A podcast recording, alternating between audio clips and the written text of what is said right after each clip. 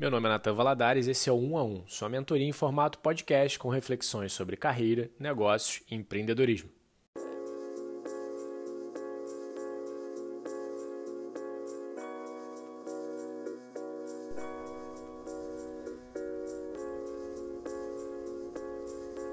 E se eu te falar que, na verdade, você tem muito tempo? Certamente o suficiente, mas que você também tem muita coisa que quer fazer. Maioria de nós sente que não tem tempo suficiente na rotina para fazer nossas coisas.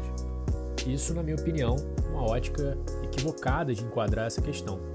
Bom, vamos buscar refúgio na mentalidade zen por um instante para a gente refletir sobre isso.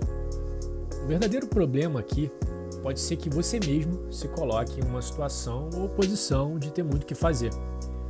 Esse impulso constante de querer mais, fazer mais, conseguir mais e alcançar mais. De fato, a aceleração tecnológica do mundo e a documentação de tudo de tudo via redes sociais causa uma sensação constante de urgência. Mas é possível que você ache o seu próprio ritmo. Uma sugestão é não ficar obcecado sobre como aumentar a sua oferta de tempo que é invariavelmente ilimitada. Afinal, o meu dia tem as mesmas 24 horas que o seu. Mas você deve considerar como diminuir as exigências do que você quer fazer com o seu tempo.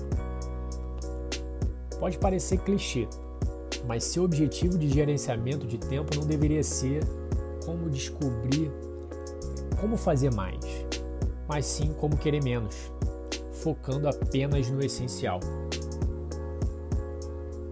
Em resumo, gerenciar seu tempo é menos sobre fazer mais e mais sobre querer menos.